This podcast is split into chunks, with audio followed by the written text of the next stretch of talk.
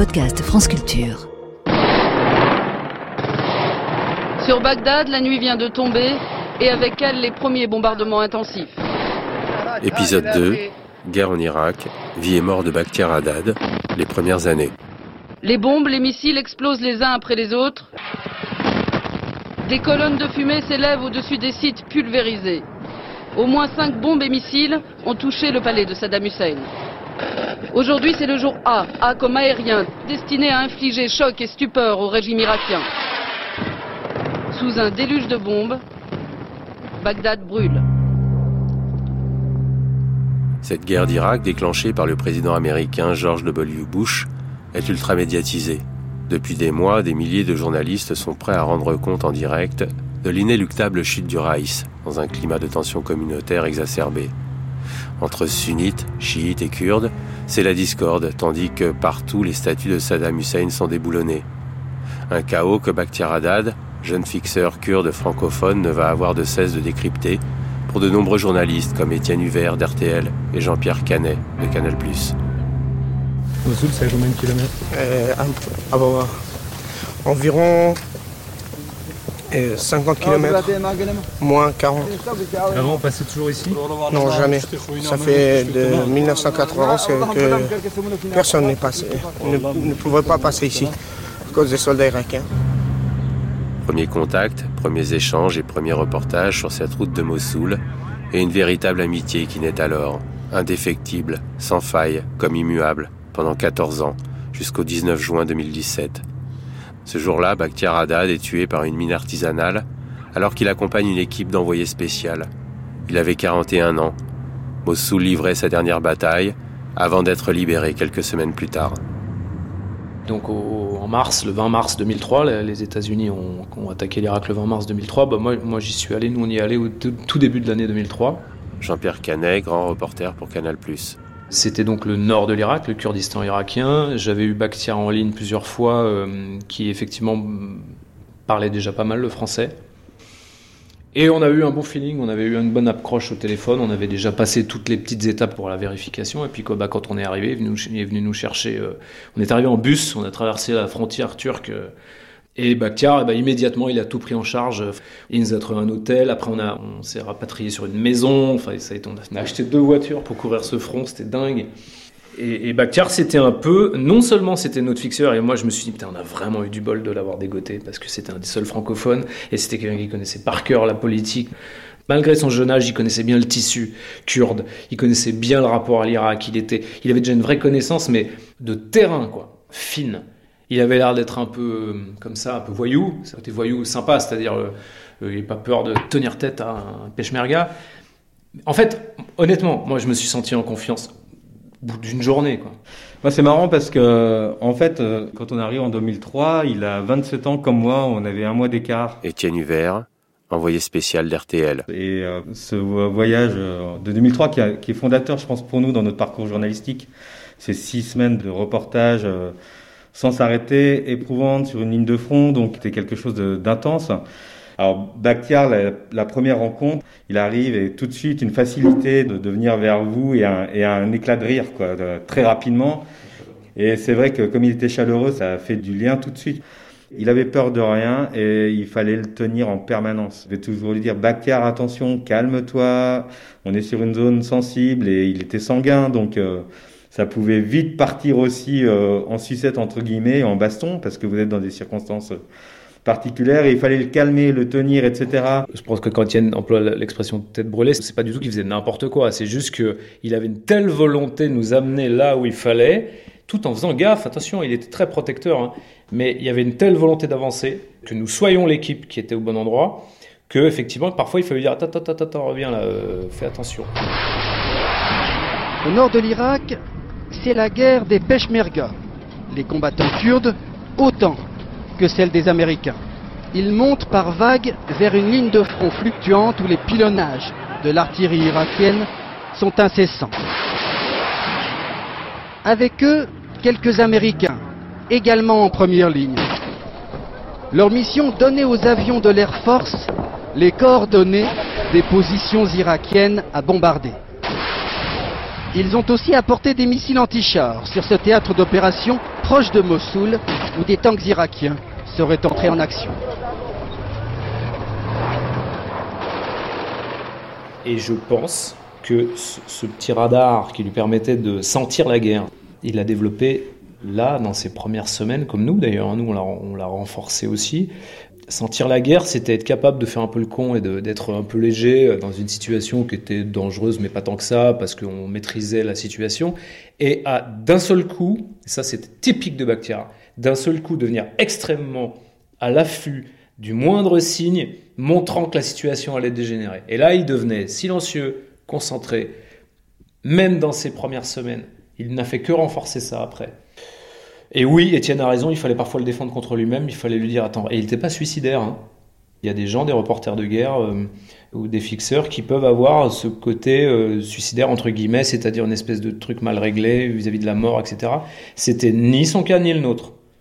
La peur est d'ailleurs quelque chose qui est important dans ces situations-là. Il faut avoir peur un peu. Il faut juste qu'elle ne vous envahisse pas ou qu'elle ne disparaisse pas complètement.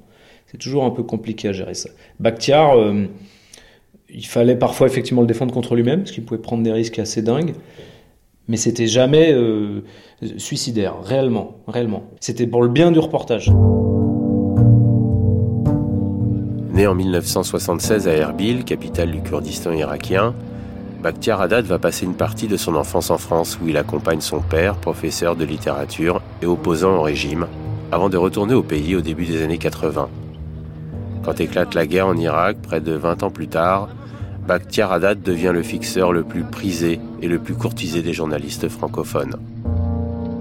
Sans doute que les jeunes années ont imprégné de ce lien avec la France, parce que le retour en Irak, il a été forcément plus compliqué. Le père de Bakhtiar, c'était un intellectuel, un professeur qui euh, a jamais joué le jeu euh, du clan Barzani euh, à la tête du Kurdistan, dans, cette partie du Kurdistan. Donc il a toujours développé ce petit côté contre-pouvoir. Et, je pense que son esprit transmis par son père et sa mère d'échapper au contrôle d'un pouvoir, ça l'a beaucoup aidé à devenir ensuite un très bon fixeur et en fait un journaliste dans l'âme.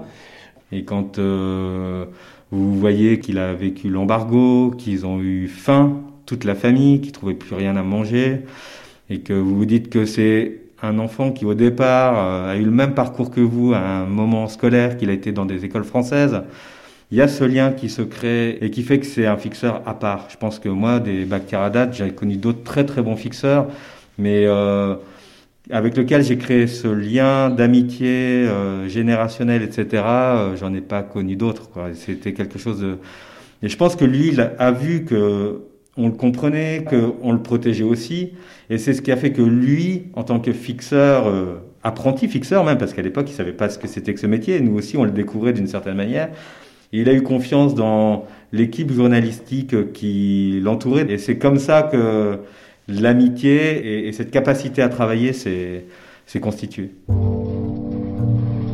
Il faut savoir que Bakhtiar, il a même au moment de, pire moment de, la vie euh, familiale, il a essayé de passer plusieurs fois en Turquie, il a été arrêté par les Turcs. Vous êtes kurde et que vous traversez la frontière, vous faites arrêter, mais vous passez un sale moment dans les geôles euh, turcs. Ça lui est arrivé. C'est quelqu'un qui physiquement était, avait un cuir très épais. Il s'est fait dans la rue, Bakhtiar. En rencontrant, en tchatchant, en parlant, quoi, beaucoup. On le lâchait dans le souk, euh, il connaissait tout le monde, vraiment. Enfin, c'était, c'était génial, c'était drôle d'ailleurs, parce qu'à chaque fois, il avait une blague à sortir. C'est Gua, c'est lui qui, qui tient le tenancier de ce magasin. De c'est là, regardez, c'est là, tout ça relève. Il avait une capacité, mais alors ça va faire cliché ce que je vais dire, mais franchement c'était le cachet bactérien. Il avait une capacité quand même à dédramatiser les choses les plus graves qui étaient assez déconcertantes, et tout en ayant une vraie sensibilité pour le môme qu'on croisait, qui avait rien à bouffer, on allait l'aider cinq minutes, on prenait le temps, bien sûr. Et il avait cette sensibilité-là, il avait ce recul-là, il avait cette tristesse-là, complètement protégée par la, par la joie de vivre qu'il avait. Ça, c'était très agréable aussi, parce que ça dédramatisait les choses. On sortait d'un tournage difficile, sur un front, on avait un peu flippé. Il chantait dans la voiture, c'était génial. Il nous mettait des tubes tout pourris, qui chantait à tue-tête dans la voiture, mais c'était des moments fantastiques. On s'est vraiment bien marré. C'est ça, c'est toujours la, marque des grands fixeurs des grandes fixeuses. Cette espèce de capacité à être au-dessus de l'horreur humaine. Et tout le long de son parcours, jusqu'à sa mort. Novembre 2004. Bakhtiar Haddad repart sur le terrain en compagnie du reporter Corentin Fleury. Direction la ville de Fallujah, aux mains de la guérilla irakienne opposée aux forces armées des États-Unis. Avec l'armée gouvernementale irakienne, elle s'apprête à attaquer ce bastion sunnite. Bakhtiar le fixeur et son journaliste en sont les premiers témoins. Ils sont arrivés à Fallujah et ils ont réussi à dialoguer avec les personnes qui tenaient la ville. Ils savaient que les Américains allaient attaquer dans pas longtemps. Et ils avaient besoin d'observateurs indépendants qui puissent dire voilà ce qui va se passer dans la ville. C'était les deux seuls qui étaient arrivés, ils les ont gardés avec eux. C'est tout quoi. Alors comment on fait dans ces cas-là pour nouer du lien? Ben, On joue au foot quand on peut. Donc il allait voir euh, les gens de la ville et dès qu'il y avait un ballon, il leur dit ah venez on va jouer au, foot. Très bon footballeur. Très bon footballeur. Le problème étant c'est que les, Américains avaient leur premier drone qui tournait autour dans le ciel de Fallujah. On savait pas à l'époque ce que c'était que des drones, mais ils en avaient donc ils prenaient des photos quoi. Et euh, vous aviez euh, des images de Bakhtiar en train de jouer au foot avec les émirs, machin. Et quand ils sont sortis euh, de la ville, le journaliste français, donc a été longtemps interrogé, mais au bout de 48 heures, euh, ils ont dit, bah, écoutez, euh, vous, vous pouvez sortir. Bakhtiar, ça a été plus compliqué parce qu'il était kurde. Et lui, il a fait à peu près un mois dans les geôles américaines de, de Fallujah, où il s'est retrouvé avec des djihadistes aussi, il nous a raconté après, qui venaient d'autres pays, tunisiens, etc. Et euh, de par son humanité, il a noué des liens avec euh, avec tout le monde. Il a discuté avec euh, tous ces gens-là, compris les situations et tout ça, c'était extrêmement précieux. Et nous, quand on a appris cette, cette nouvelle, on s'est dit, mais c'est pas possible. Donc, on a créé un site internet Free Bakhtiar à l'époque, qui était assez drôle. Et on a sorti toutes les photos qu'on avait de Bakhtiar. On en avait quelques-unes, bras dessus, bras dessous, avec les commandants américains. il pouvait très bien en faire aussi avec Abu, je sais pas quoi, à Fallujah pour se souvenir euh, de ces moments-là, quoi. Et c'est ce qui a failli lui coûter très cher. Euh, et les Américains ont fini par le laisser sortir et on a été quand même assez euh, soulagés à ce moment-là. Et les images qu'ils ont ramenées de la douleur du, siège de Fallujah sont des documents historiques. C'est des documents incroyables. Il y a encore un tireur là-bas. 2006. Bakhtiar Haddad et Corentin Fleury se retrouvent à Bagdad pour les missions envoyées spéciales en compagnie d'une unité kurde qui progresse dans la capitale irakienne. Entre exactions kurdes et arbitraires des membres de la brigade des loups, milices chiites d'élite, l'équipe est menacée. Il y a un véhicule américain là-bas Cessez le feu C'est des Américains Ils ont réussi cette fois à suivre euh, les soldats kurdes qui patrouillaient dans Bagdad. En pleine guerre civile. Bagdad 2006, donc on est en pleine guerre civile, euh, etc. sont arrivés euh, dans, une situation très compliquée pour les soldats kurdes qui ont commis des exactions quasiment sous leurs yeux. Et Bakar est allé jusqu'au bout. Il s'est mis en danger euh, à ce moment-là. Il a dit les Kurdes ont commis des crimes et dans le reportage il faut qu'on le dise quoi. Il a tout traduit, il a fait tout le travail qu'il fallait de manière très indépendante. Ça l'a mis en danger. Il y avait des risques très élevés pour sa vie, pour euh, sa sécurité au Kurdistan. Et euh, avec Jean-Pierre et quelques autres euh, journalistes, on s'est mobilisé pour réussir à le, faire venir en France. Après avoir fait un reportage à Bagdad, et ensuite il y a le journaliste que j'ai travaillé avec lui qui m'a demandé, tu dois être présent en France parce que c'est bien pour ta vie, parce qu'on avait dévoilé quelques secrets à Bagdad, montrer aussi les arrestations par les brigades des loups qui rentrent dans les quartiers sunnites, euh, qui font les euh, arrestations aléatoirement pour dire ces gens-là sont des terroristes contre le gouvernement et tout. Après, on ne connaît pas leur sort, ce qu'ils deviennent. Et il est resté quasiment un an euh, à la maison des journalistes, où c'est un autre parcours de, sa vie en France, où là il a redécouvert la France. J'insiste sur cet événement parce que là vous avez une vraie preuve de l'indépendance du personnage et de son approche. Un bon fixeur, c'est un journaliste en fait. Parce que clairement, les risques qu'il a pris à ce moment-là pour montrer que des exactions pouvaient être commises, y compris par les Kurdes, son peuple, il faut un courage énorme. Mais voilà, là vous avez la preuve que Bakhtiar, c'était quelqu'un qui avait tout compris à la démarche journalistique. Mais Bakhtiar Haddad, fixeur hors pair qui a marqué toute une génération de journalistes, va être tué le 19 juin 2017 lors de la bataille de Mossoul.